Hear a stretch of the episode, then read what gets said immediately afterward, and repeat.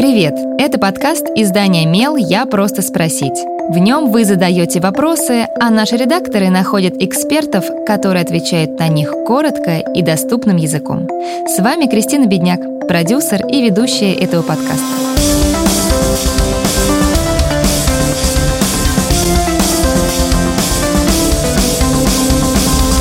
Родители желают детям лучшего, в том числе и лучшего партнера. Но как быть, если этот партнер ведет себя не так, как хотелось бы, и вообще склонен к абьюзивным отношениям? Нужно ли вмешиваться? Советуемся с семейным психологом Дарьей Даньшиной. Этот выпуск мы записали при поддержке нетологии, образовательной платформы, которая обучает современным востребованным профессиям. У нетологии есть курсы для тех, кто хочет развиваться в сфере онлайн-образования. Сегодня расскажем про профессию технический администратор онлайн-школ. Технический администратор подбирает платформу для проекта, организует проведение вебинаров, настраивает рассылки, прием платежей, привязку адреса сайта. На курсе вы научитесь создавать и настраивать онлайн-курсы на GetCourse и Tilda, организовывать онлайн-обучение, узнаете, как делать чат-боты и определять метрики для оценки их эффективности.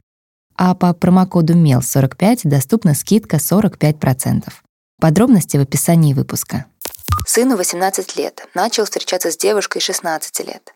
Мы спокойно приняли его выбор. Она ночует у нас дома, они ездят в путешествие. Мы стараемся поддерживать нормальные отношения. Однако не так давно они с сыном поссорились. Она начала угрожать, что расстанется с ним. Начала писать мне огромные сообщения, обвиняя нас с мужем в плохом отношении, в том, что мы не замечаем какие-то ее эмоции, а также в том, что мы неправильно ведем себя по отношению к сыну, любим больше младшего ребенка. Из-за ее сообщения о том, что они расстанутся, сын очень сильно переживает. Он похудел и плохо спит. Он говорит, что любит ее и лучше никого не найдет, что мы должны ее тоже любить.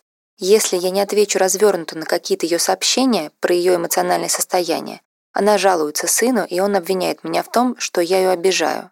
Мы не знаем, что делать. Я боюсь за психическое состояние сына. Боюсь за наши с ним отношения. Но как прекратить это абьюзерство со стороны его девушки, не имею понятия. Первое и самое главное правило в такой ситуации — вы не можете оградить ребенка от ошибок, какие бы благие намерения за этим не стояли. Ребенок должен и будет делать неправильный выбор. Ошибаться в людях, вступать в отношения, которые ранят. Лучшее, что вы можете делать в таких ситуациях — любить, быть рядом, принимать и поддерживать. Отношения могут закончиться, могут наладиться, а воспоминания о ссорах с родителями, которые не поддержали твой выбор, ребенок перенесет через долгие годы. Эта память будет мешать желанию ребенка открываться, доверять близким, обсуждать с ними свою жизнь. Вторая рекомендация.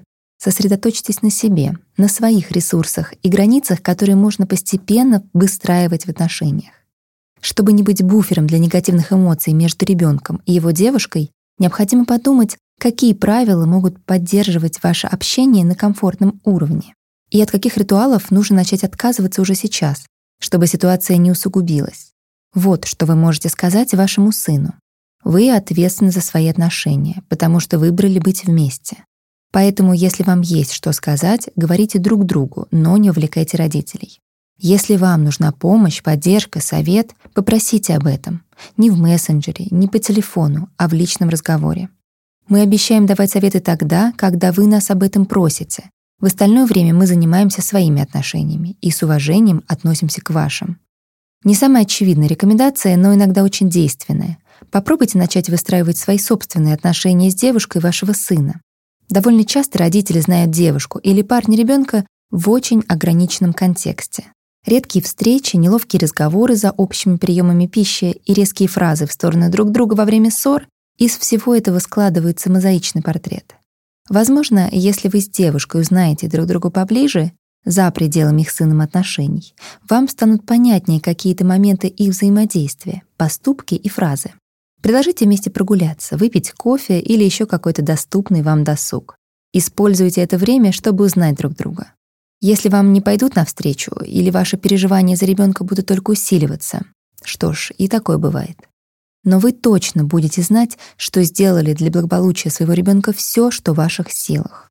В юности отношения могут иметь невероятную ценность. Сложно допустить и мысль о том, что подобные чувства можно будет испытать еще с кем-то. А когда отношения рушатся, есть ощущение, что рушится и вся жизнь. Поэтому помните, что есть фразы, которые ни при каких обстоятельствах не облегчат ситуацию, а только наоборот все усложнят. Вот они.